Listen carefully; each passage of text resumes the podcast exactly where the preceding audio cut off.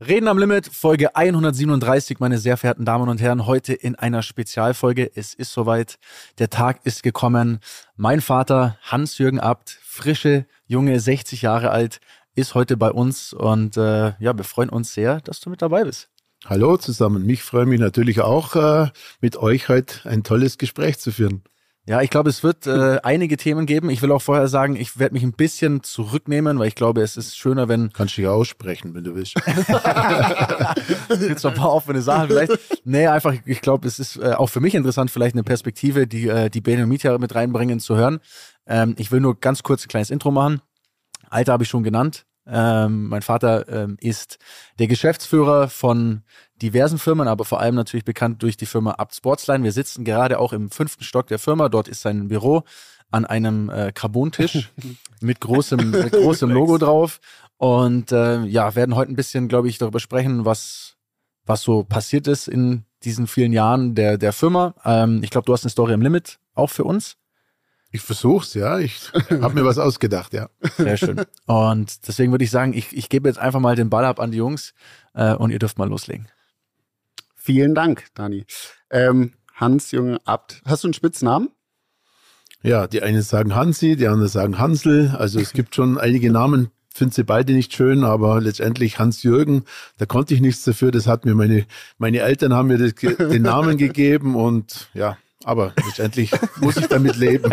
Wie ist es hier in der Firma? Wirst du nur mit Chef angesprochen oder Herr Abt oder wie ist das? Also ich muss ganz ehrlich sagen, wir haben eine Kultur mit du. Also ich sage auch zu jedem du, äh, dann sagen sie ja irgendwann auch alle zu mir du, aber ich, ich habe da kein Problem damit. Und die sagen, die meisten sagen dann irgendwann Chef zu mir, ja. Dani, du, sagst du Papa? Oder Hans? Genau, hier in der Firma. ich glaube, ich sage oft Dad, ich weiß nicht, Dad, ich glaube, sag Papa, ja, so eine Mischung hey, aus allem. Hey du. Hey, du. hey, hey du. Wie schaut's aus? Ja, also ich sage nicht Chef. Das, kann, das kann ich schon mal sagen, ja. ja okay. Wie ist das denn in so einer Vorstandssitzung? ähm, bei mir jetzt oder ja, bei also uns? Generell, wie, wie wir miteinander mhm. äh, das machen. Wie agiert ihr da? Ich gebe den Ball gerne weiter. Ja gut, wenn man eigentlich so in einer Vorstandssitzung agiert, da gibt es eine Agenda. Letztendlich hat ja jeder seine Verantwortung und muss auch für die Verantwortung stehen. Ich glaube, der Daniel ist jetzt das erste Mal dabei als Vorstand für Marketing äh, und ja, ich glaube, das funktioniert sehr gut. Äh, wir haben viele Themen. Wir besprechen das alles sehr kritisch. Aber ich glaube, da stellt man nicht so schnell fest, dass wir verwandt und verschwägert sind, gesagt, sondern da wird wirklich äh, nach Punkten gearbeitet und ja, letztendlich muss jeder liefern. Sehr gut. Jetzt sind wir ja schon Jetzt sind wir ganz schon hinten eingestiegen eigentlich. Aber ne? wir wollen ja erstmal ganz am Anfang anfangen. So nämlich. So. so. Äh, die Firma wurde dieses Jahr 125 Letztes Jahr 125 Jahre. Jetzt sind wir 127. 127 Jahre. Ja. Ist auch schon wieder äh, Zeit vergangen. Ne? Ähm, ihr seid ein äh, Veredler von Autos, Fahrzeugen. Wenn ich äh, korrigiert mich, Audi, Cupra, Seat, Skoda, VW. Angefangen hat das Ganze mit einer einfachen, sage ich mal, Schmiede und es wurden Kufen für, äh, für Kutschen hergestellt. Ist das ist das so richtig? Könnt ihr uns da einmal so abholen, was die Geschichte dieser, äh, ja, die, die Geschichte, die langjährige Geschichte der Firma ist? Ja, wie gesagt, äh, die Firma ist 1896 gegründet worden von meinem Urgroßvater.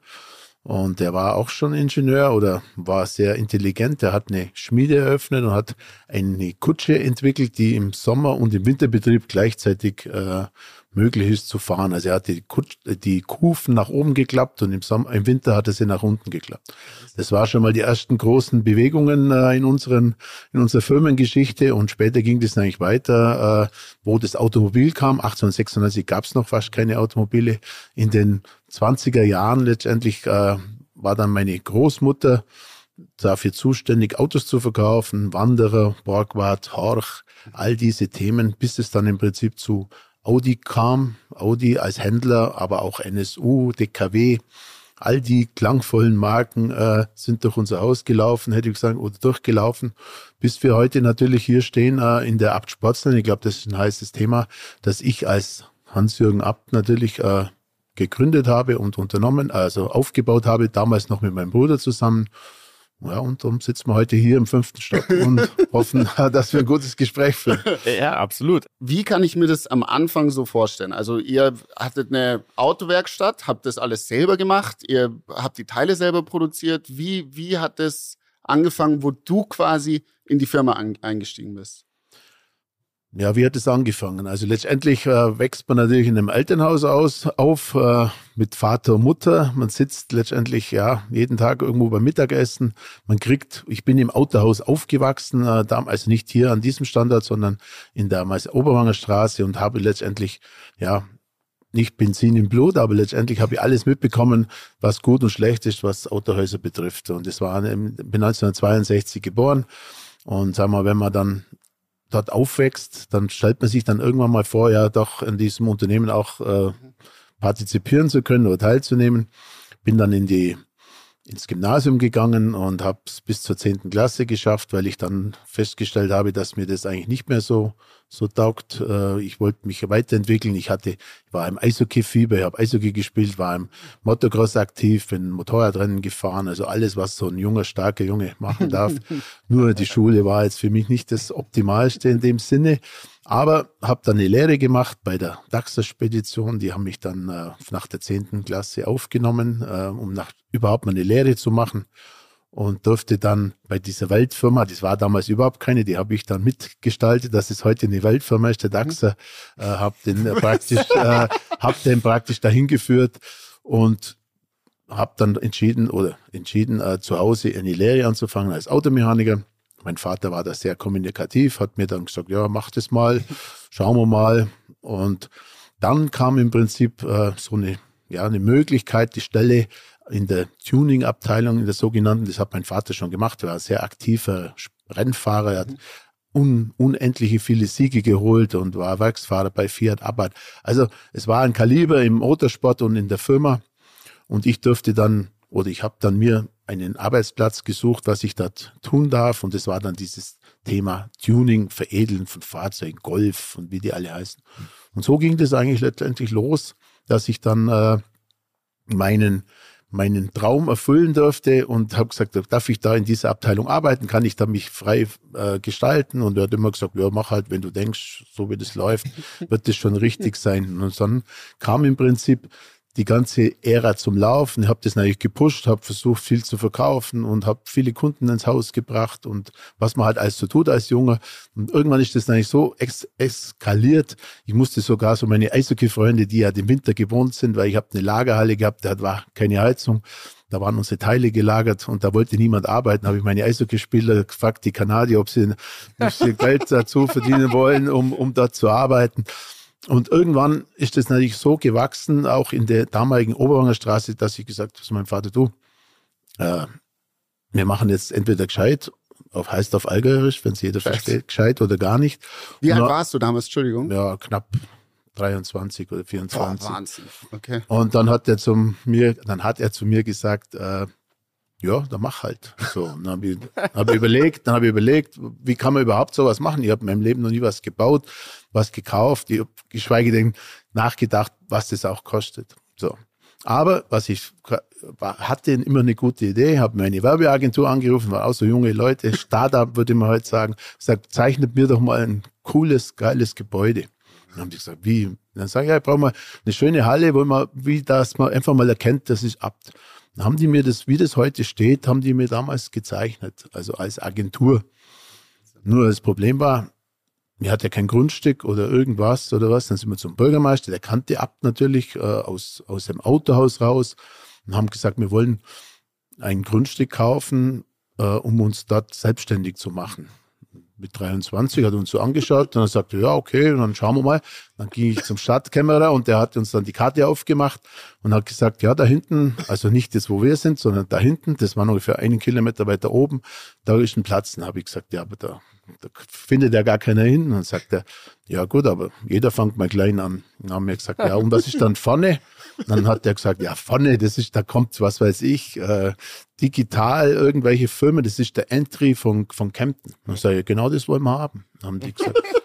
Haben die gesagt, ja genau, und was habt ihr heute geraucht oder so? Und dann sind wir natürlich nach Hause gegangen, dann haben wir überlegt, dann haben wir gesagt, du, aber das so, so leicht lassen wir uns nicht abspeisen. Dann haben wir mal alle Berichte zusammengeschrieben, wo Abt schon war, in Japan, äh, in Korea, überall, wo man einfach Abt, und da steht immer Abt Kempten. Und dann habe ich die, die Zeichnung von der Agentur genommen, habe das aufgezeigt und habe den Bürgermeister geschrieben und sage, pass mal auf, wie will es das Grundstück da vorne? Ich möchte das gerne haben, so sagt man das. Und, und, und sofort her, so, so vornehmen, ich möchte das jetzt haben. Und dann habe ich ihm die Zeichnung dazu geschickt und die ganzen äh, Berichte. Früher gab es das ja noch nicht, das Digitale. So. Und dann, wie es der Teufel will, sagt der Bürgermeister, ja, das hat er alles nicht gewusst. Das ist ja der Wahnsinn, das schaut ja super aus. Das, also ich wäre dafür, dass der, also der Abt oder die Familie Abt äh, das bekommt. Mein Vater hat gesagt, er macht überhaupt nichts, weil er wollte das nicht. Er hat gesagt, er hat seinen Betrieb. Und dann bin ich im Prinzip alleine äh, dagestanden und hatte ein Grundstück, aber weder Geld, weder Finanzierung oder also nur die Zeichnung. So. Dann hat mein Architekt, äh, also nicht Architekt, der auch schon, keine Ahnung, der war schon in der Zukunft, hat der gelebt, der hat genau gesagt, genau so wird das gebaut. Und äh, das steht ja heute so. Wir haben damals mit 17 Mitarbeiter, das waren lauter Mitarbeiter, die mein Vater nicht mehr wollte. In seinem Betrieb hatte mir dann gegeben, haben mit 17 Mitarbeitern hier angefangen. Wir wussten nicht mal, wie man am Anfang, wie man miteinander kommuniziert. Weil früher erste Stock hat man keine Chance, sich zu unterhalten oder hat man rausgeschrien. Also das war hochinteressant. Nur, dass man da überhaupt mal so weit kommt, braucht man einen Kredit. Ja, ja, klar. So, dann muss man auf die Bank gehen. Und dann bin ich mit meiner Mutter, weil die war doch eine sehr vertraute, auf die Bank gegangen und hat der liebe Banker gesagt, ja, habt ihr ja toll, dass Sie da als Unternehmer sich äh, positionieren wollen und was. Und Sie sind ja Jungunternehmer. Und was, dann kann man sich ja vorstellen, dass man da in der, in der Bank bis zu einer Million damals bei 10% mhm. Zinsen, also bloß das mal 10% Zinsen, eine Million, äh, dass man da die Chance hat, dass man das bekommt. Dann habe ich gesagt, ja, Entschuldigung, aber da haben wir uns, glaube ich, falsch verstanden. Ich brauche 10 Millionen. Dann ja, hat der Banker gesagt, Sie äh, haben wieder zu dem Thema, haben Sie da irgendwas geraucht? Dann sage ich Sie. Und dann mit meiner Strahlkraft, mit Muskeln, Oberweite, keine Ahnung was, habe ich gedacht, ich, ich, ich spreche aus dem Tisch raus, so ungefähr. Meine Mutter hat mich dann zurückgehalten und gesagt, bitte, bitte nicht, wir haben einen Ruf zu verlieren und wenn es halt nicht geht, dann geht's nicht. Ich, sage, ich habe das überhaupt nicht verstanden. Ich sage, pass mal auf, das Geschäft funktioniert, ich habe Umsatz, ich kann das und ich brauche jetzt 10 Millionen. ja, okay. Dann waren sie aber wirklich so fair und haben sich dann nicht gleich eine Absage, also nicht gleich so gesagt, verschwind und komm ja, nie ja. wieder, sondern haben mir dann jemand aus München aufs Auge gedrückt, äh, aus der bayerischen Immobilienleasing. So.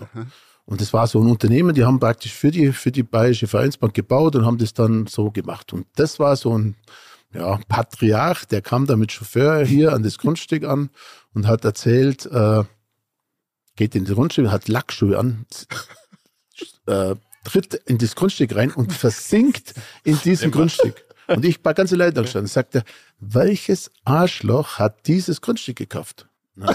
Habe ich so rumgeschaut und sage, ja, außer ich, außer mir ist ja niemand da, also kann es ja nur ich sein. Dann sagt er, ja, genau. Und dann hat er mir vier, vier Fragen gestellt. Ist das schon gekauft? Äh, was wird da gemacht? Und also richtig ekelhaft. Und habe ihm halt beantwortet, dann habe ich gesagt, zum Schluss sage ich Sie, aber wenn Sie jetzt schon so gescheit daherreden, dann helfen Sie mal halt jetzt mal, weil wie gesagt, jetzt sind nicht mehr viel da, außer ich und Sie. Und dann sage ich, okay, er überlegt sich das und äh, dann meldet er sich morgen. Sage ich, okay. Morgen, dann bin ich zu meiner Mutter rein, dann sagt, wie ist es gelaufen und so. Und sage ich, ja, ich bin mir nicht ganz sicher, wie das gelaufen ist, aber ja, ich hoffe, der meldet sich noch, aber ich hat nie geglaubt, dass er sich meldet. Am nächsten Tag hat er sich gemeldet und sagt, pass auf, Junge, du gefällst mir. Du hast mich nicht angelogen, wir machen das, aber unter einer Bedingung. Nur du, niemand anders und ich schaffe an. Also nicht ich, sondern er, sage ich. Okay, die Alternativen sind ja nicht so hoch. Und dann wurde im Prinzip dann dieses Geschäftsmodell entwickelt. Im Hintergrund, das habe ich dann über Jahre hin später erfahren, war das wirklich so ein Verbündeter, die haben natürlich versucht, risikolos weil die haben gewusst, das Grundstück ist das, Sahne-Grundstück von Kempten. Man sieht es ja heute, es leuchtet auch nachts schön ja. rot, wenn man da vorbeifährt. äh, da kann man, da kann man damit was anfangen. Der junge Unternehmer, wenn er es nicht schafft, dann, dann, dann gehört es denen und dann haben die. So war der, war der erste Deal. Nur da kam dann nicht eine große Freundschaft dann zustande, weil wir haben uns super blendend verstanden und der hatte mir wirklich das Maximum an dem Thema raus. Die Finanzierung war kein Problem mehr. Das hat er alles selber geregelt mit der Bank und so. Und die Banker waren dann auch sehr freundlich zu mir. Und so war der erste Startschuss äh, 1992, wo wir mit dem äh, Gebäude hier gestartet sind. Wahnsinn. Und was waren die ersten Karren, die dann hier verkaufen? Ich meine, fünf Stockwerke musste erstmal füllen, auch Nein, mit Mitarbeitern. Das war der zweite Bau. Wurde das hier das war der zweite Bauabschnitt. Das war vorne die erste Kante, also ah. dieses Bürogebäude. Das war dann geplant von meinem lieben Architekten, der schon in die Zukunft schauen konnte. Der hat mir dann erzählt, man, man muss das so machen. Im Nachhinein auch habe ihn gnädig, äh, hat er alles richtig gemacht. Ja, ja. Das, das, das, äh, das Haus ist mit 180 Leuten hier sehr gut ausgelastet. Wie gesagt, wir haben mit 17 Leuten 91 hier angefangen. Und so hat das alles seinen Weg genommen und wir waren einfach, es hat uns bestätigt, dass man mal nicht nur Jugend forscht macht, sondern Jugend arbeitet und Jugend äh, will was erreichen, dass da irgendwo was geht. Ist das Unternehmen immer quasi gesund gewachsen? Oder gab es, also ich kann mir vorstellen, es gab ja auch die ein oder anderen Krisen. Wie hat sowas auf quasi ein Unternehmen abgefärbt, das ja eigentlich, sag ich mal, Luxus, Luxusartikel verkauft, runtergebrochen. Nutzfahrzeuge, aber in einem sehr, sehr hochpreisigen Segment. Wobei ich glaube, dazu oder? muss man sagen, auch das hat sich ja äh, entwickelt. Also okay. ich sag mal, sag mal, der Anfang, oder ich glaube, also korrigiere mich, wenn es falsch ist, aber ich glaube, in den Anfängen war es war es ja nicht so ein, sag ich mal, eine Luxusbrand, mhm. wie das heute ist. Mhm. Es war schon Früher haben wir Golf, ein, also Golf 1, Golf 2, Golf 3, da haben wir Motoren gebaut, haben wir Ach, Motoren, okay. Fahrwerk, Felgen. Also wir waren im Prinzip schon, mein Golf war damals auch schon ein Spaß- und Luxusprodukt, aber letztendlich haben wir im Prinzip von den Anfängen an äh, uns entwickelt. Wir sind wirklich anständig gewachsen. Wir haben, wir waren nie defizit, muss man auch mal mhm. so sagen. Wahnsinn. Wir haben eine Mannschaft immer aufgebaut und sind als Mannschaft auch gesehen. Wir haben, wir haben alle leben lassen. Wir haben gefeiert zusammen. Wir haben gearbeitet zusammen. Wir waren bei verschiedenen Trennungen mit dabei, wo, wo die Leute mehr in der Firma waren, wo die Frauen gesagt haben, gerade im Motorsport, wo der Tag und Nacht gearbeitet wurde für den Erfolg. Also es war schon das, die Brand und ich sage mal, ich als Vorsteher hatte das wirklich das Glück oder den, den, den, den, ja, den, den Geruchssinn letztendlich den, den Leuten ein gutes Gefühl zu vermitteln und sagen, pass auf, du darfst bei Abt arbeiten. Das war wirklich so. Du musst nicht bei Abt arbeiten, du darfst und du, du kriegst was zurück. Und wenn es mir gut geht, dann geht es euch auch gut, das sage ich immer noch. Mhm. Aber mir muss es halt immer doppelt so gut gehen, mit, mit denen, wo, die wo arbeiten. Das muss man aber auch verstehen. Es war immer so ein gutes Verständnis, weil da gab es nie den, den Neid, weil die gesagt haben, pass auf, ich halte Risiko, ich gebe vor, ihr arbeitet gemeinsam und wenn es uns gut geht, kriegt ihr auch alle was dafür und die waren außerordentlich. Wir haben immer sehr gut bezahlt. Wir haben auch super Kundenkontakte gemacht. Wir haben internationale Kundschaft uns angeeignet. Aber es geht halt ja alles in einem gewissen Prozess und es ist echt Handarbeit. Man muss mhm. da von in der Früh um sieben bis, keine Ahnung, wieder in der Früh um sieben meistens da sein, weil am Schluss, wenn wir noch einen guten Deal gemacht haben, sind wir schön in die Disco bis um drei und haben uns da auch noch feiern lassen. Oder im Motorsport, wenn wir Pokale gewonnen haben, dann waren wir halt einfach länger unterwegs wie die anderen, weil wir haben immer gesagt, jeden Erfolg muss man auskosten, muss auch feiern. Und das, da muss man die Leute auch mit abholen. Und so ist eigentlich das, diese DNA äh, von Abt ist wirklich so gewesen, dass man da so richtig, es gibt nur ein Team, Abt Sportsline, da wurde sogar noch damals ein Song verfasst, da lacht man drüber, aber der, dieser Song, der ist da in dieser Firma runter, rauf und runter gelaufen. Es gibt nur ein Team Abt Sportsline. Ein Team Abt Sportsline. also, ja, ja. Geil. Ja, und das, das, das sind so Highlights, die vergisst man nicht, aber, aber man hat immer gesagt, miteinander miteinander, in guten Zeiten wie in schlechten Zeiten. Und mhm. da war immer eine offene Transparenz da. Und mir hat man das einfach auch, sage ich mal, der, zur damaligen Zeit, vielleicht heute nicht mehr so, auch geglaubt. Und die haben immer gesagt, schau, der Junge, der ist auch da, ich setze mir auch für die Sache ein und liege nicht nur irgendwo auf, auf einer Yacht rum, sondern und lass die anderen arbeiten, sondern war immer vor Ort und hab da, hat mir auch Spaß gemacht, wenn man seinen Beruf, sage ich mal, ja, das ist einfach was ganz was Besonderes, bei abzuarbeiten und das habe ich den anderen auch alle vermittelt. Das ist sehr gut. Ich glaube, viele Dinge kann man äh, versuchen zu planen, aber dieses gewisse Etwas, dieses Herzblut, ja. das muss einfach da sein und dann kann das nochmal so 10% geiler performen alles und die ja. Stimmung ist, glaube ich, intern auch wichtig. Ja. Du hast gerade schon gesagt, Motorsport, äh, da wurde viel gefeiert. Ähm, wie hat das angefangen? Das war ja wirklich, glaube ich, ein sehr wichtiger Teil, der die Marke dahin gebracht hat, wo sie jetzt ist, ne? Diese ganzen verschiedenen Rennserien. Was war das erste und, und wie hat sich das entwickelt? Mein, im Prinzip war das ja das zweite klassische Meisterstück von, von Abt letztendlich. Mhm. Meine, wir haben gesagt, pass auf, wie können wir unseren Namen transportieren? Äh, Win on Sunday, sell on Monday, das war so das alte Prinzip. Äh, da war die Motorsportaktivitäten waren für uns wichtig. Ich meine, das haben wir von meinem Vater gelernt, der war 300-facher Sieger.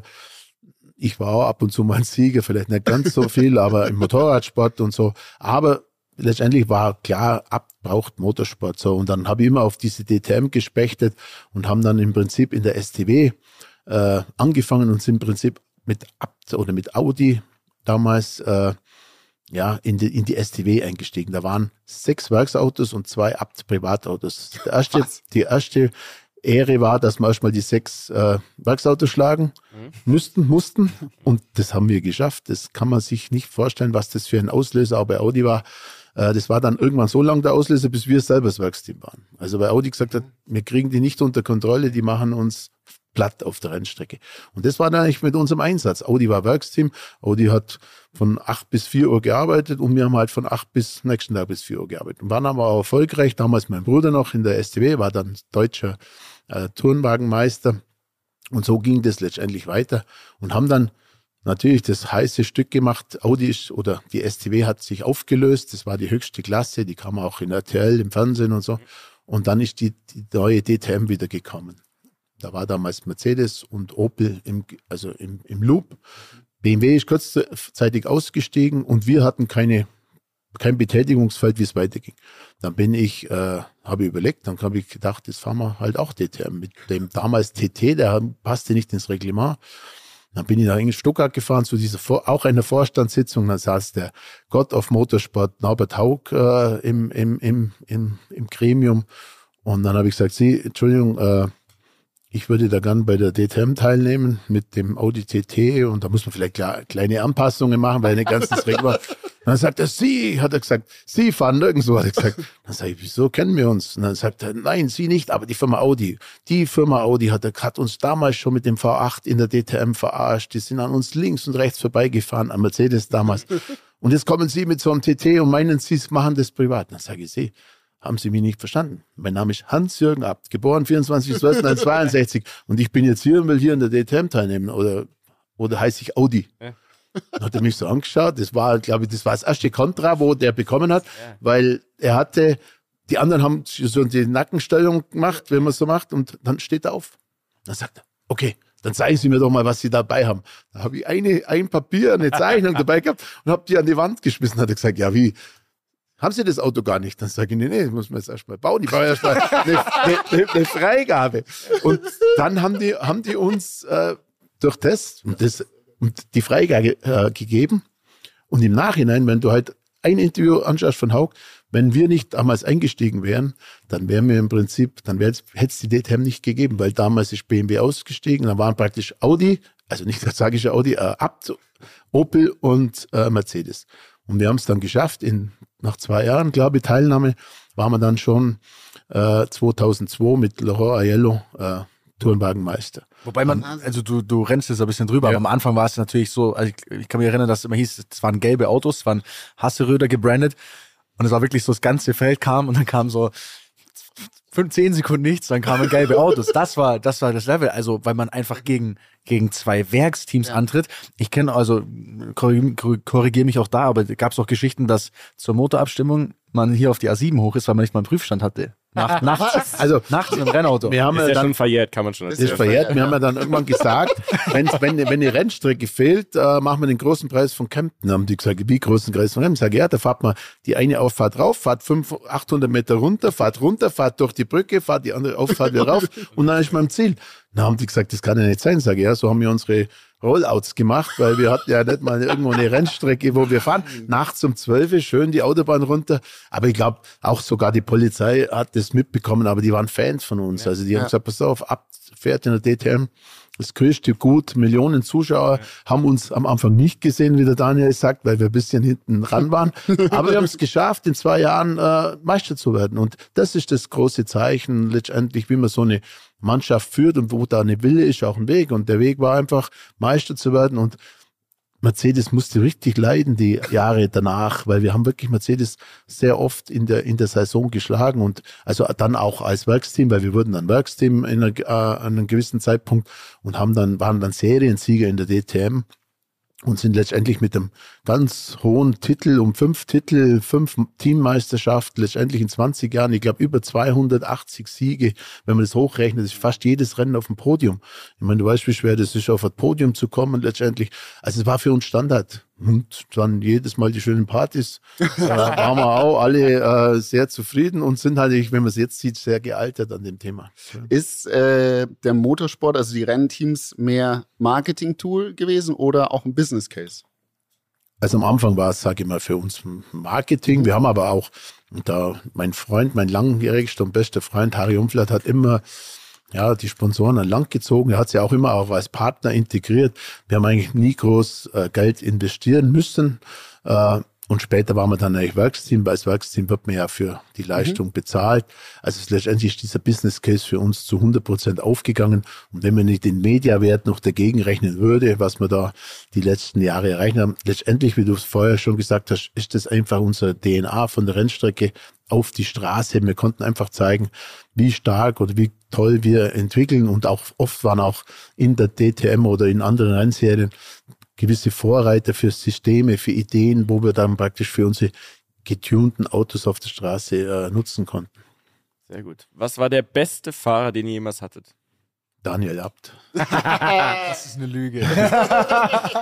also beste Fahrer war der Laurent Aiello. Das mhm. war ein kleiner Franzose, den hatte ich von Audi.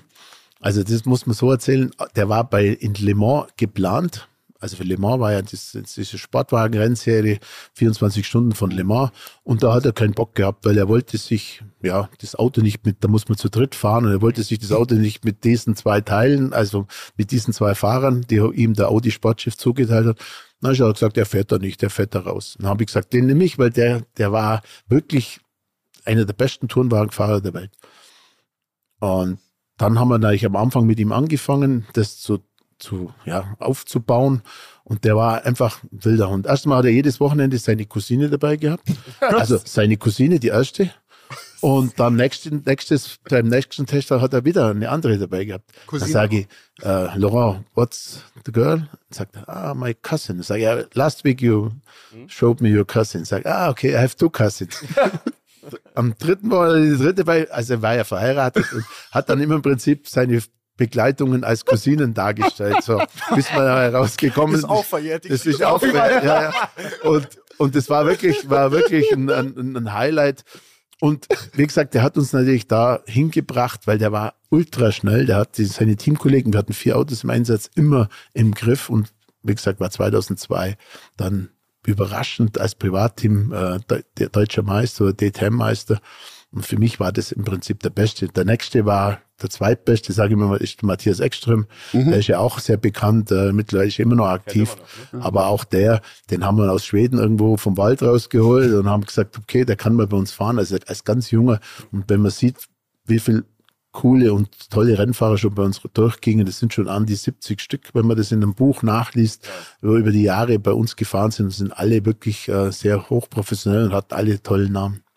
Wie findet man, also ich finde es ein sehr spannendes Thema, weil ich gucke natürlich, ich gucke mir ja diese Netflix-Doku über Formel 1 oder schaue ich mal so einen Film, diesen Ayrton Senna-Film und so weiter. Und da sind ja wirklich die Fahrer, sind die Stars wobei die wirkliche Arbeit ja dahinter steckt. Ne? Wenn ihr ein Rennteam habt, seid ihr eher die, die das Auto zusammenbasteln, die Deals machen und schauen, dass der überhaupt fahren kann.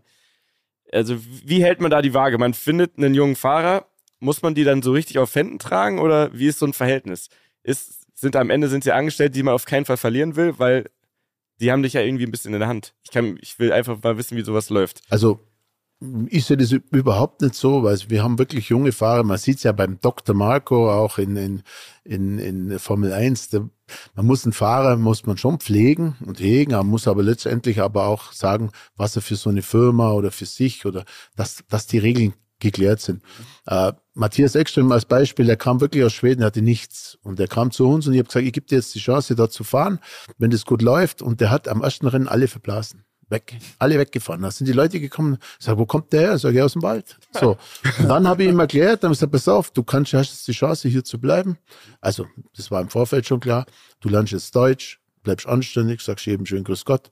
Also wir haben schon versucht, die Leute zu erziehen. Also dieses, dieses Macho-Gehabe, ich glaube, in der Form also bei uns hat es es nie gegeben. Darum waren auch unsere Fahrer auch immer recht, recht, schnell. Wir haben auch nie einen von oben nach unten eingekauft. Wir haben gesagt, dann müssen wir, wir haben uns alle, alle Fahrer letztendlich hergezogen. Äh, inklusive auch dann, er kann das auch bestätigen. Es ist, ein, das ist eine große Familie, da muss jeder seinen Teil dafür leisten, weil wir brauchen genauso viel Vertrauen für den Fahrer im Auto, dass er das, was wir ihm vorgeben oder was wir ihm da geben, dass das auch funktioniert. Also muss er auch was zurückgeben. Also muss dieses System muss funktionieren, sonst haben wir im Sport keine Chance. Ich meine, da sprechen ja. wir ja ein paar Leute an, die wo den Sport kennen.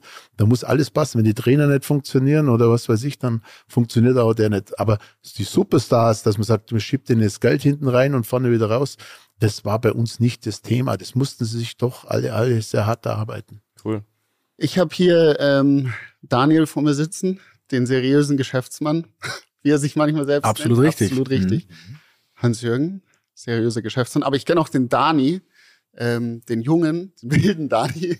Wie war der junge, wilde Hans-Jürgen? Es sind da Parallelen. Also Dani feiert gern, ich habe es hier schon durchgehört, auch gern. Es wurde gern und viel gefeiert. Wie sehr siehst du den Dani, äh, dich selbst im Dani manchmal? Also, wenn man das so ein bisschen verfolgt, ich will ja nicht alles immer so wissen. Man, heutzutage kann man das ja ein bisschen feststellen. Ich glaube, das sind schon sehr viele äh, ja, Parallelen, aber ist auch gut so. Ich glaube, mein Lifestyle oder meine, meine Anständigkeit im Nachhinein, die war genau richtig, weil ich habe mich von nichts verschlossen.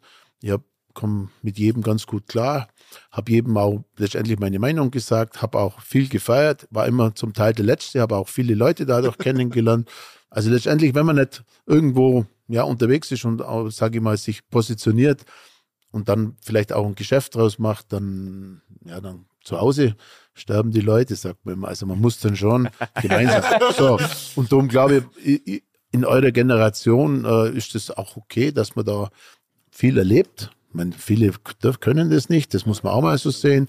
Aber letztendlich haben wir auch von der Position her, ich meine, der Daniel als, als Junger hat er auch schon relativ schnell erkennen müssen, dass er eine gewisse Selbstständigkeit haben mhm. darf, soll. Weiß, das kann man interpretieren, wie man will. Er hat was draus gemacht aus seiner Person. Und ich habe das immer versucht, äh, gewisse von außen zu unterstützen. Ich hab, bin ja nicht, ich bin ja sein Vater, bin ja nicht sein Kumpel. Aber ich glaube, bis die letzten 30 Jahre, das ist ja jetzt nicht mehr so lange her gewesen, 30, äh, hat er, glaube ich, bis dahin liegt, ja. eine vernünftige einen vernünftigen Job gemacht und hat aber auch ja, bewiesen, dass er, sage ich mal, berechtigt auch ein Abt sein kann und darf. Wow, das waren sehr schöne Worte. Mhm. Nehme ich auch so, nehme ich gerne an. Ist gut. Wie, Sieht doch mehr raus, ja. Wie war denn der Vater, Hans-Jürgen Abt? Ähm, also ich muss sagen, in jungen Jahren war es natürlich schon so, dass ich glaube, er auch viel unterwegs war, auch aufgrund von, von Motorsport. Also das, glaube ich, muss man schon sagen. So, ich sag mal, dieses, wie viele Trends jetzt auch hingehen lassen, dass die Väter zu Hause bleiben und auch, sagen wir, die Zimmer, ich würde sagen, ist schon, war schon eher die klassische Rollenverteilung bei uns zu Hause. Also Mama äh, kümmert sich um Kinder und Erziehung und äh, Papa arbeitet und ist halt, schaut, dass Geld reinkommt, dass es allen gut geht. Ich glaube, das kann man schon sagen. Ähm, es, also ich, ich habe es ja immer auch verglichen so ein bisschen mit wie, wie sind andere Väter in dem Umfeld, wo ich war. Und alle Väter, die ich immer gesehen habe, waren so, die wollten, dass ihr Sohn genau das wird, was sie sich vorstellen. Und das, das Gefühl war, hatte ich zum Beispiel nie. Bei mir war es immer eher so ein Gefühl von, du kannst Dinge machen. Und es gibt natürlich gewisse Möglichkeiten. Und ich war ja auch mit zwei Jahren schon am Rennplatz. Man kriegt das ja alles mit und irgendwie findet man das ja dann auch geil. Aber es war einfach nie dieser, dieser, dieser, diese Besessenheit, ich muss meinen Sohn jetzt zu etwas formen. Und das ist, glaube ich, was war was extrem äh, angenehmes im Vergleich zu vielen anderen Vätern, die sich am Karplatz auf die Fresse gehauen haben, weil ihr Sohn, ja wirklich, also so, solche Geschichten gab es ja. Wirklich, ne? Also es gab ja wirklich so Geschichten und das waren teilweise wirklich Leute, die sind, die sind durchgedreht, wenn ihre Söhne nicht performt haben oder haben dem noch einen Wecker gestellt, wann sie eine Banane äh, essen müssen, bevor sie einsteigen also ich glaube, muss ich ehrlich sagen, meine Eltern waren vielleicht in, in, in sieben oder acht Jahren Radfahren vielleicht gefühlt zwölfmal da, so auf mhm. zwölf Rennen oder so. Also nicht sehr viel, aber es war auch so, macht es, werd erwachsen. Äh, natürlich hat man schon mal gefragt, oh, wie lief's? Und wenn es jetzt scheiße lief, hat man vielleicht auch mal gesagt, hey, das könntest du anders machen. Aber ähm, ich muss sagen, das war auf jeden Fall ähm, sehr angenehm und das, ich sag mal, das ganze, das Verhältnis umso mehr ich natürlich auch erwachsen, erwachsener wurde, mein, ein, zwei Mal habe ich in meinem Leben auch Scheiße gebaut, da habe ich natürlich auch Rüge berügen bekommen. Das ist ja auch, ist ja auch ganz normal, ist ja auch wichtig so, aber sag mal, je erwachsener man wird, habe ich so das Gefühl, hat man dann auch so ein ganz anderes Verhältnis noch, weil man ja auch auf einer ganz Ebene, anderen Ebene sprechen kann und weil man ja auch wahrscheinlich auch ernster genommen wird. Ne? Wenn, wenn, du mit 15 wirst du nicht so ernst genommen, vielleicht wenn du jetzt über gewisse Themen sprichst, wie mit 25. So. Und ja, also ich kann mich auf jeden Fall nicht beschweren über meine, Gute meine Erziehung. Aussage. Gute Aussage. kann, ist so abgesegnet. Äh, heute es ist noch nicht so lange her, glaube ich, ne, dass ihr jetzt wirklich auch extrem intensiv, glaube ich, miteinander zusammenarbeitet. Ähm, Dani, äh, korrigiere mich falsch. falsch also falsch intensiv. Liege. Oder intensiv. Ich bin da, der arbeitet. ähm, Dani, du bist mit deiner Firma Teil jetzt des Abt-Universums quasi. Davor war es eine eigene Firma, oder? Darf man das so, ja. so sagen? Das heißt, du bist jetzt hier mit eingegliedert und äh, im Kommunikationsvorstand. Hans-Jürgen, ähm, kann man über YouTube Autos verkaufen? Ja. Ja, ja nein, das ist, ist nee, ja. also also wir sind ja sehr selbst überrascht, äh, äh, wie das funktioniert. Ich meine, das ist ja genau das Thema zwischen Jung und Alt. Man muss, darf sich den neuen Themen nicht verschließen. Ähm, wir haben zusammen mit Daniel eine große Kommunikation im, im Petto letztendlich, wo Kanäle sich äh, für uns erschließen als Brand Abt äh, zu sagen, pass auf, das ist über YouTube gesehen worden, das ist ein gewisses Vertrauensverhältnis entstanden zum Kunden, dass er sich so ein Produkt kauft. Und da ist man sehr überrascht. Äh, wir wie gesagt, wir verkaufen Luxus und da sieht man eigentlich, wenn junge Leute vielleicht sogar ihrem Vater sagen, pass auf, kauf dir mal so einen Abt RS6R oder der sich das selber anschaut. Wir kennen ja die ganzen Erlebnisse, wenn die sagen, ach, ich könnte Daniel aus YouTube oder, oder ja. Abt, äh, wo jeder sagt, es gibt ja auch Ältere, wo sagen, ja, wieso YouTube schaut eh keiner. Also da sind wir alle auf dem, auf dem Holzweg, wenn wir nicht dran glauben, aber genau das passt zwischen uns zwei gutes Verhältnis, weil ich würde mich nie mit meiner Meinung verschließen lassen und sagen, pass auf, das haben wir früher alles schon so gemacht und das machen wir jetzt wieder immer noch so. Das Thema, die Zeiten sind definitiv vorbei. Ich sage immer, wenn du das machst, dann machst du es richtig und ich schaue nach, ob es auch passt. Das ist mir eigentlich lieber, weil ich komme dann nicht in die Opferrolle, sondern komme in die Kommunikationsrolle, wo ich sage, ich kann, wenn ich es feststellen kann, dann stehe ich voll dahinter. Und die Anfänge hat er, glaube ich, in, in seinem Bereich absolut top gemacht und ja. wir sind froh, dass wir dieses Segment YouTube oder Instagram, Social Media. Social Media, die ganzen 300 Millionen Kontakte, glaube ich, haben wir auf, aufs Jahr gerechnet im, für die ganze Company. Und da kann man sich, glaube ich, in der heutigen Zeit nicht verstecken. Vor allem, wenn man es bezahlen müsste, weil da haben wir noch eine billige Arbeitskraft äh, neben mir sitzen. absolut. Also Oder die Firma. Also ich denke. Strategisch äh, absolut schlau, so. glaube ich, das einzugliedern. Ähm, du hast dir das wahrscheinlich aber auch jahrelang angeschaut. Erstmal die Anfänge, wie du noch selber hier mit dem Handy oder Digicam durch den Laden gelaufen bist wahrscheinlich oder hast du am Anfang sich selber gefilmt, ja. ne? Am Anfang bin ich hier so länger Laden gelaufen. Die Barthaare, bis ja. die Barthaare mal wachsen oder die Brusthaare und so. Das waren seine ersten Aufgaben. Also die ersten Videos sehen, glaube ich, wirklich wild aus. Kann man ja gerne mal schauen. Auf ja, ich habe auch selber auch die Pickel im Gesicht, ja. verstehst Aber ey, das ist ja wirklich was ganz anderes geworden mittlerweile. Und wie du schon sagst, 300 Millionen Kontakte. Wie viele Autos verkauft man denn jetzt mit 300 Millionen Kontakten? Was kann man in einem Jahr hier also im, äh, aus dem Werk fahren und an den Mann bringen. Ja gut, ich meine, das, ob man das jetzt so messen kann, aber wir haben ja unsere Sonderserien, die wo wir wirklich hier in Kempten bauen. Äh, das sind im Jahr circa 500 Fahrzeuge im, im Großen und Ganzen und die laufen im Jahr aus, aus der Firma raus. Und da gibt es einen großen Anteil, wenn man ja an der Auslieferung sieht, auch wenn der Daniel oft dabei ist, auch bei vielen Sportlern oder aber auch Fußballern, wie sie alle heißen, die kommen wirklich über, über diese Kanäle.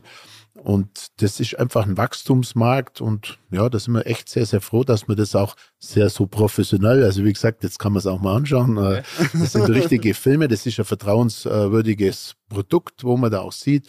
Und ich glaube, wenn der Daniel sagt, äh, das ist gut, dann glauben die Leute ihm. Das, das muss natürlich auch passen, klar, wenn man für, für sein eigenes Produkt spricht. Aber ich glaube, da sind die Fangemeinde oder der, der Zuschauer hat da wirklich großes Vertrauen in ihn. Mhm. Ich muss jetzt mal eine ganz andere Frage stellen. Und zwar, Jürgen, ähm, ihr wart mal da, ich kenne eine Geschichte, ihr wart zusammen äh, auf, ach, auf, den, ach, auf den in den Malediven. Daniel müsste damals so 5, 14, 15 Jahre alt gewesen sein. 15, ja. 15 und an der Bar gegenüber Familienurlaub saß gegenüber eine, sagen wir mal, ältere russische Dame. Und überlegt er. Das überlegt sagt, er. sagt er gleich, stimmt nicht. ja, ja. Und die hat den Dani so laut, so geht die Geschichte, ähm, verhaftet und äh, weggesperrt über die Nacht.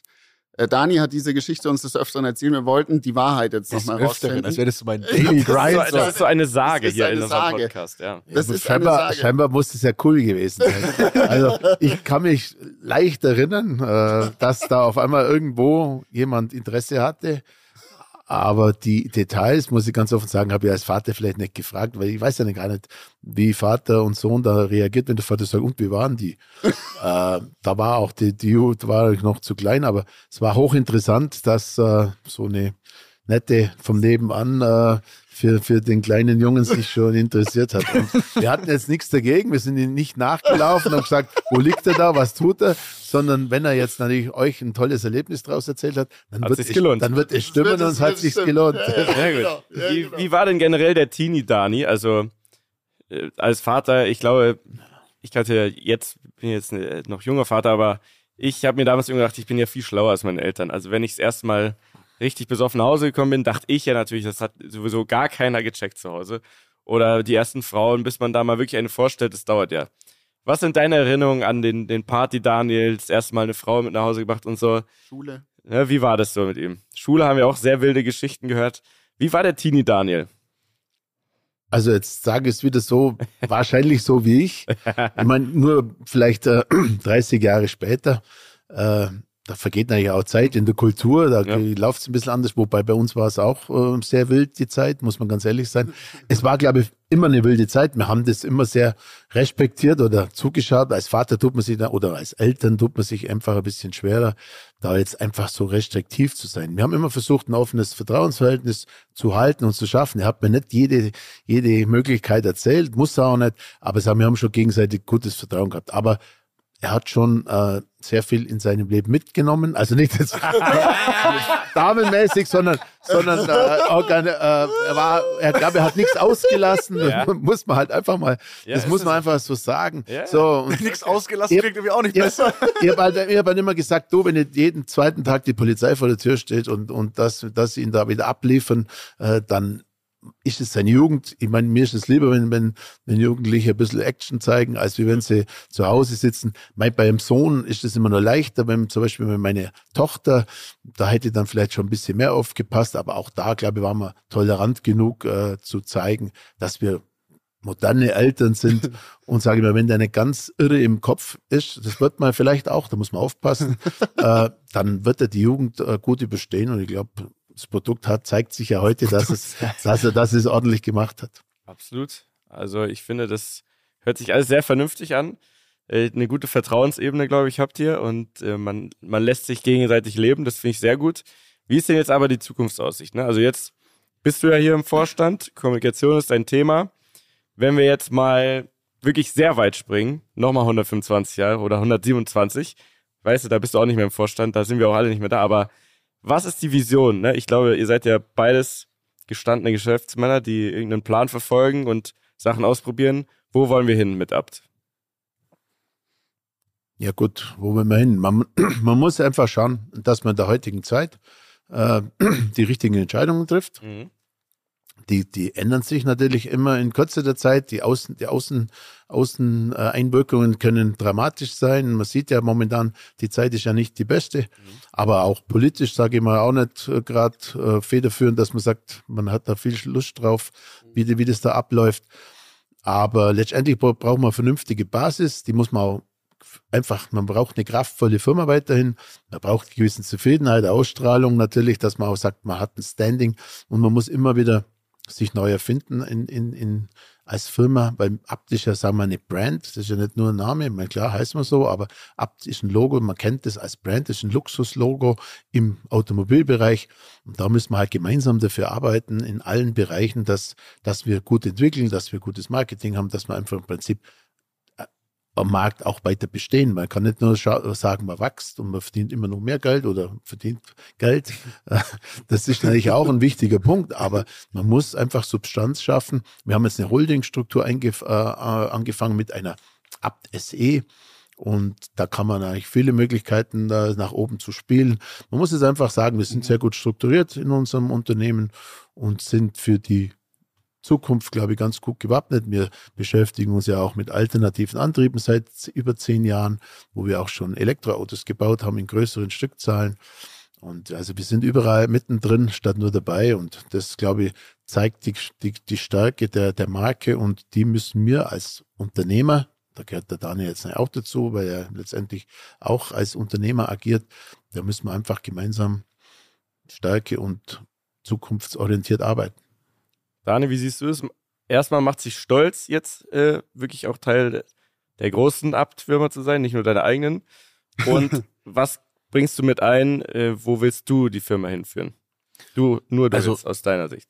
Ja, natürlich macht es mich stolz. Also ist natürlich äh, etwas, worauf man irgendwie immer schielt, wenn man, wenn man jung ist. Ähm, und irgendwie fühlt sich natürlich auch cool an, in, in einem Unternehmen zu sein, wo man irgendwie weiß, es gibt schon so lange, das hat schon jemand vor mir gemacht.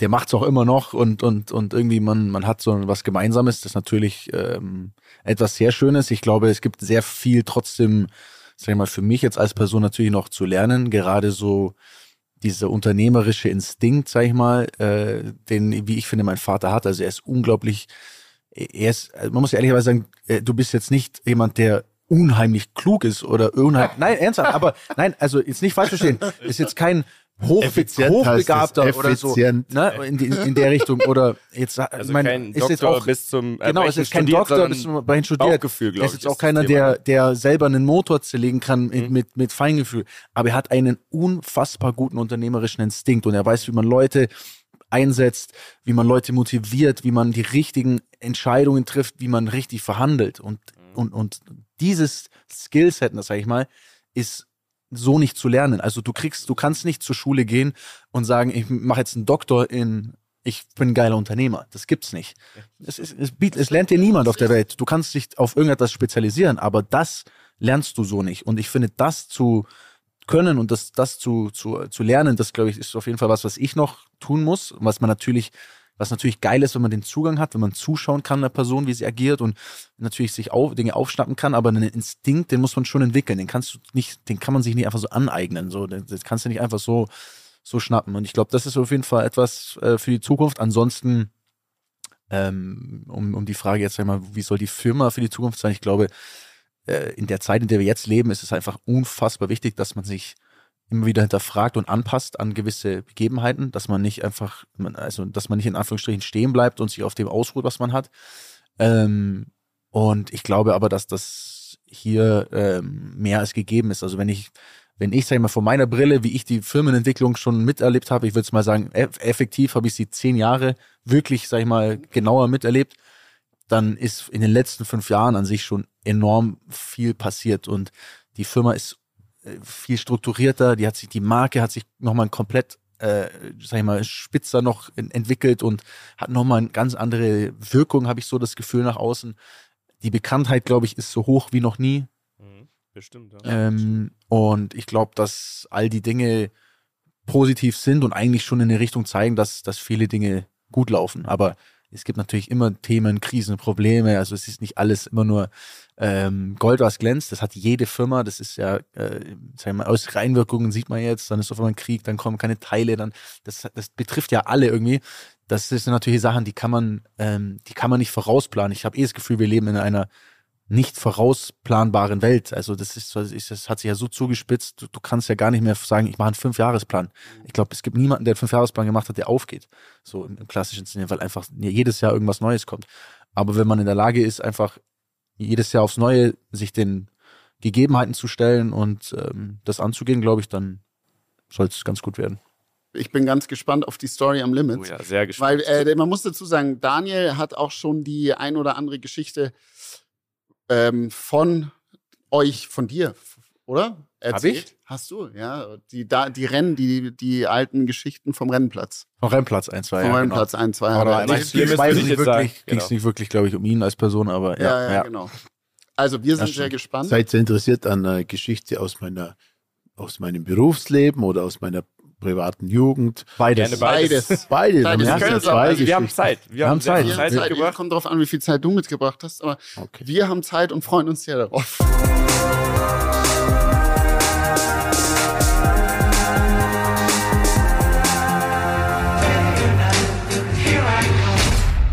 Also ich sage jetzt mal eine, eine, eine Geschichte äh, aus, aus meinem Geschäftsleben, dass man auch sieht, wie ich mich versucht habe, Geschäft zu generieren. Also auch da, ob das jetzt am Limit war, für mich nicht, aber es war eine große Erfahrung. Ich nenne das jetzt einfach mal so. Da war nämlich Folgendes, wir haben das Ziel damals gehabt, die Automobilausstellung zu besuchen, die IAA. Und das war immer mein Traum. Das war fast für uns am Anfang nicht erreichbar, weil früher waren diese, dieses, diese äh, Messen ja so ausgebucht von und der Platz so, so begehrt, dass man da um, als neue Firma eigentlich gar nicht so richtig reinkam. Und dann haben wir es endlich mal geschafft und haben damals ein neues Auto vorgestellt und damals ein Audi 80. Und mhm. da sind wir dann natürlich auch aufgetreten, haben Weißwürste äh, damals verköstigt, weil wir gesagt haben, mein Vater hat dann jeden Tag die Weißwürste frisch, frisch einfliegen lassen äh, und wir haben dann Bier ausgeschenkt und am Schluss immer eines zu viel. War dann der folgendes, kam ein ein Araber vorbei und früher hatte man geheißen, das heute jetzt auch so ist, wir, wir brauchen Araber als Kunden, da, da, die haben Geld, da müssen wir ran. Kam, hat uns eine goldene Karte gezeigt mit so samt goldenem bedruckt El Saed. Und hat Harry gesagt, Hansel, da war, der, war einer aus der Königsfamilie da, dem, dem, dem verkaufen wir alles und so. Und dann ist der mit ihm durch den Stand und der hat bis auf den Finger drauf, das will er, das will er. Dann haben die dann schon früher mit der Schreibmaschine die ganzen Sachen zusammengeschrieben. Und dann hat er gesagt, ja, und ist, wir sollen ihm die Proforma-Rechnung zuschicken, also er überweist es. Dann sind wir aber haben, wir, haben wir jedes Jahr mal gesagt, machen eine Weltreise, wir wollen nach Japan fliegen und so. Und haben wir gesagt, wir fliegen jetzt zu dem El Said. Mhm. Haben wir den äh, Telefax gab es damals, Angefax, ja, alles geil, wir sollen kommen. Er, er holt uns ab und wann wir fliegen. Auf alle Fälle landen wir dann in Dubai. Dann sind wir an der äh, Immigration, Harry, kein Wort Englisch, ich leicht gebrochenes Englisch. Äh, dann sagt der, der Zöllner, so, where is your sponsor? Dann sagt der Harry, Schau mal, die fragen jetzt schon nach Sponsoren. der, der, war, der war fix und fertig. Oh, mal Sponsor. Der sagt, die, fragen nach Sponsoren. Der war fix und fertig. Und er sagt, wo ist der Sponsor? Und dann hat er gesagt, dann hat er nicht verstanden. Und dann haben wir gesagt, ja, was sie jetzt wollen. Wir wussten gar nicht, da mussten wir Visum haben. Da haben die uns wieder zurückgeschickt, weil wir haben gar keinen gehabt, wo uns dann abholt. Dann waren wir praktisch, durften wir in das Land nicht einreisen, bis dahin und waren dann irgendwo mit so Damen, die aus Indien kamen, die wo zum Putzen engagiert waren, waren wir dann in der Nacht in, in, in dem, in dem Flughafen in Dubai. So, da haben wir eigentlich Deutschland angerufen, deshalb du was auf, wir brauchen da irgendeinen Eintritt. Dann haben wir den versucht zu erreichen und der hat sich nicht gemeldet. So, dann haben wir es aber trotzdem geschafft, irgendwie reinzukommen, aber erst am nächsten Tag, wir mussten also übernachten auf der Bank, sind dann rein und haben gesagt, so, den besuchen wir jetzt, weil der, der Königsfamilie, jetzt ist da nicht alles erledigt und so. Dann sind wir ins Taxi, dann war damals, man muss sich vorstellen, die Sheikh Side Road, die wo halt die, die längste Straße da ist, die hat, glaube ich, damals 500 Meter gehabt, 88. So. Dann sind wir da runtergefahren, immer weiter mit Taxi und sagte, ah, ja, das kann ja nicht stimmen, es wird immer weiter, Wüste, Wüste, Wüste. Und irgendwann sind wir dann an so einem Haus vorbeigekommen, da war die Adresse dran. Also den gab es gar nicht. Nein. Er hat uns komplett verblendet letztendlich und wir mussten dann im Prinzip Nein. feststellen mit unserem emotionsvollen Ding, dass dieser König von wie heißt Samunda, ja. leider nicht entstand, Frau war und sind mit leeren Händen wieder nach Hause gefahren. Jetzt pass auf, zwei Jahre später stehen wir wieder auf die, ja, lauft er wieder vorbei. Klar, den Gnade Gott, den haben wir reingeholt, dann auch in die Kabine rein und haben mal vier Augengespräch mit ihm geführt und haben mal gefragt, ob er eigentlich die Leute verarscht. Also man sieht auch, damals gab es schon genug äh, Blender, wo man letztendlich auch mal sein Geschäft, mein, bis auf den Flug und dass wir noch auf der Bank geschlafen haben, ist uns natürlich nicht viel passiert. Aber letztendlich haben wir schon mal die erste Erfahrung gemacht, dass man auch nicht jedem trauen konnte, der wo mit der goldenen damals Visitenkarte äh, unterwegs waren. So haben wir uns natürlich auch unser Geschäft äh, für die Zukunft entwickelt und waren dann in vielen Ländern unterwegs. Und ja, so, das war so eine, eine der kleinen Geschichten. Ich meine, wir haben noch eine Geschichte von von meiner Lehre, dass man sieht, wie ich mich auch entwickelt habe von, von im Lehr, im, im Lehr, in der Lehrsituation, wie man, ja. wie man da zum Mann wird. Ich habe ja in der Spedition gearbeitet, im Fernverkehr. Und im Fernverkehr war es so. Bist du auch gefahren? Nee, nee, Okay. eben nicht. Aber Na ich musste die Papiere abfertigen. So. Je. Und dann kam da immer einer, der war Kempten Hamburg, hat der gefahren, der musste immer Punkt 8 losfahren, sonst hätte er es nicht geschafft, da irgendwo in der Früh um 8 in, in Hamburg zu sein. Da hat sie erstmal aus der, aus der Zigarettenkiste, hat aus einem Zigarettenautomat acht, Flasch, äh, acht äh, Boxen Reval ohne Filter rausgelassen. Dann hat er zu mir, dann hat er zu mir, sowas heute noch? dann hat, ja, Reval ohne Filter, acht Stück, das war für eine Fahrt, also für eine Tour. Und dann hat er zu mir gesagt, Junge, hat er gesagt, wenn du die Papiere nicht in fünf Minuten fertig hast, dann fährst du mit. Das ist ja klar. So. Und dann war der war ja sehr aktiv. Ich glaube auch, der war von der Promillzahl mit Sicherheit über 0,8, weil der kam aus der Kantine. Das war der Fahrer. Der Chef an sich, also der, der wo für die Abteilung, ich war ja der Lehr, Lehrbub, ich musste mich mit dem dann auseinandersetzen. Ich war da eigentlich relativ gut beieinander. Ich hätte ihn, ich wäre nicht mitgefahren, aber der Chef, Er wollte gerade wollt, wollt sagen, ich hätte ihn niedergestreckt. Genau. es muss. der Chef, der Chef, der Chef, also mein Chef war schon, das war ja immer so um 10 Uhr, also so abends um 10 war dann die Schicht beendet. Der war unten in der Kantine, da gab's dann schon die, die, die sauer Weins, Weinschorles und wie die alle heißen. Und, aber das Beste kam und der war, der hasste Lehrbuben oder Lehr, also Lehrlinge. Und da haben sie so einen Brauch gehabt, wie zeigt man dem Lehrling, äh, wer der Chef ist. So. Dann ist er so in seinem Stuhl gesessen, der hat so einen Drehstuhl gehabt und so mit rückwärts und schon leicht angetrunken und hat es so seinem, also Gott sei Dank nicht zu mir, mir hat es nicht getraut, Gott sei Dank, musste dieses Ritual nicht machen, hat gesagt, pass auf, geh mal in die Werkstatt und hol ein Fett. Mein Stuhl quietscht. Mhm. Dann sagt er, ja, wo ist die Werkstatt? Dann sagt er, schau raus zum Fenster, 400 Meter weiter oben, da ist es. Dann gehst du zu dem Meister X und sagst, ich möchte das Fett abholen. Sagt er, ja, alles klar, lauft los. Geht zum Meister und sagt, ja, ich muss für den Herrn so und so Fett abholen, weil der Stuhl quietscht. Dann geht er da, sagt, ja, da hinten steht es. Dann sagt er wieder hinten, ja, war so ein 5 Kilo Kübel Fett mit so einem ganz dünnen Bügel, weiß man ja, wenn man den in die Hand nimmt und tragt das Teil 400 Meter weiter runter. Wir haben schon gesehen, wann er, ab, wann er abstützt, weil er sich da schon die, an die Arme reingeschnitten hat. Dann kommt er irgendwann total verschwitzt an, ans Büro. Dann macht er mit so einem Listenklemmer, also an so einem kleinen Schraubenzieher, den Deckel hoch, nimmt so ein kleines Pfiffilein Fett, tut es unter den Stuhl, macht einmal so, links, rechts und sagt, okay, jetzt kannst du es wieder zurücktragen. Meine sowas. Ja, also so hat man früher auch mit äh, Lehrlingen äh, gearbeitet. Also der kann sich wahrscheinlich heute noch an dieses Ritual erinnern und musste dann dieses Fett wieder in die Werkstatt. Also man sieht, es hat sich sozial schon einiges getan in, in der letzten Zeit. Es wird es ist vielleicht zu sozial, das Leben gerade in der heutigen Zeit, aber damals hat man sich schon äh, seinen, seine Position im, in Unternehmen äh, festigen müssen und musste doch einige von wilden Sachen durch, durchgehen. Wahnsinn. Ich glaube, diesen, diesen auszubildenden Trick, den gibt es in jeder Branche, weil beim Fernsehen, ich war auch mal Praktikant beim Fernsehen, da musste man immer den Farbbalken holen und den gibt es natürlich gar nicht. Das ist dieses Testbild, ne? Genau. Achso. Äh, ich bin da Ah. auch tagelang, wirklich am Anfang tagelang von einem Kameramann zum anderen und dann hier, die lachen sich natürlich alle kaputt, weil jeder weiß, das macht man so, ne? Äh, und Aber deswegen- der hat natürlich seine mit Ja, zwei der hat- verbundenen Händen gekommen, weil Das- der hat sich da eine schön, noch viel härter, schön reingeschnitten, fünf Kilo Fett äh, mit so einem dünnen äh, Bügel zu tragen, war nicht so leicht. super gemein. Wahnsinn. Wahnsinn. Ja, vielen Dank Ja, äh, für wirklich. das offene Gespräch. Ähm, es war sehr, sehr, sehr interessant. Und, Absolut. Ähm, es war schon für mich eine der Highlight-Folgen, muss ich sagen. Ja? haben. ja ich Sehr brav, Daniel heute erlebt. Sehr brav. Ja, nee, aber ich, ich meine, das ist ja, ist auch gut so, ne? Ich war was ja dabei, da- was du noch nicht kanntest? Mal so gefragt? Ähm, ich kenne schon, glaube ich, so die meisten Sachen tatsächlich. Ein, zwei Details vielleicht, ein paar kleine Sachen, aber jetzt, oder, oder dass halt jemand vor mir ihnen äh, Sachen über mich oder ja, Fragen über mich quasi gestellt werden. Ja. Das vielleicht, aber ansonsten kenne ich natürlich vieles, deswegen finde ich es ja immer interessant, wenn Ja, ihr ja, dann die Fragen stellt, wenn eine andere Perspektive auch eingenommen wird. Ne? Das ist ja, ist ja, glaube ich, äh, immer ganz gut, aber ja, ist gut gesprochen, das kann man auf jeden Fall sagen. Ja, das Oh, liegt dir. nee, Das liegt dir ein bisschen. Ja, ja, klar. Ich habe nichts anderes zu tun, als zu sprechen. Ja. Ja, vielen Dank auch für die Zeit, ne? Also, Ja. wie gesagt, Nein, hier ist ja wirklich Problem. einiges los. Hat mich auch sehr gefreut. Ähm, Äh, war auch sehr, sehr informativ für mich, äh, mit euch mal so nett zu unterhalten. Ich hoffe, das ist alles jugendfrei, was wir erzählt haben, Ja, aber ich glaube, im Grundsatz äh, ist es halt so und da stehe ich auch dazu. sehr gut. Und Abschließende Worte alles. von dir an unsere Hörer. Unsere Hörer heißen Rammler.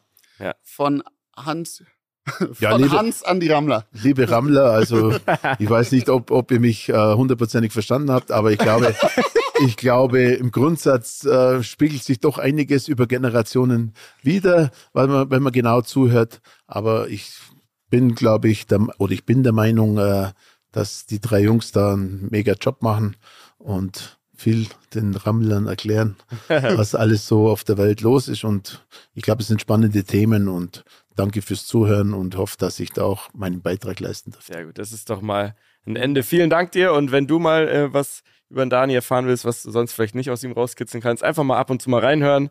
Ich glaube, da sind einige Geschichten dabei, die, die würden dir das Bild ergänzen. Von Ja, ja, ich glaube auch. Ich mal. Ja, Manchmal ist besser, man weiß es nicht. Sehr gut.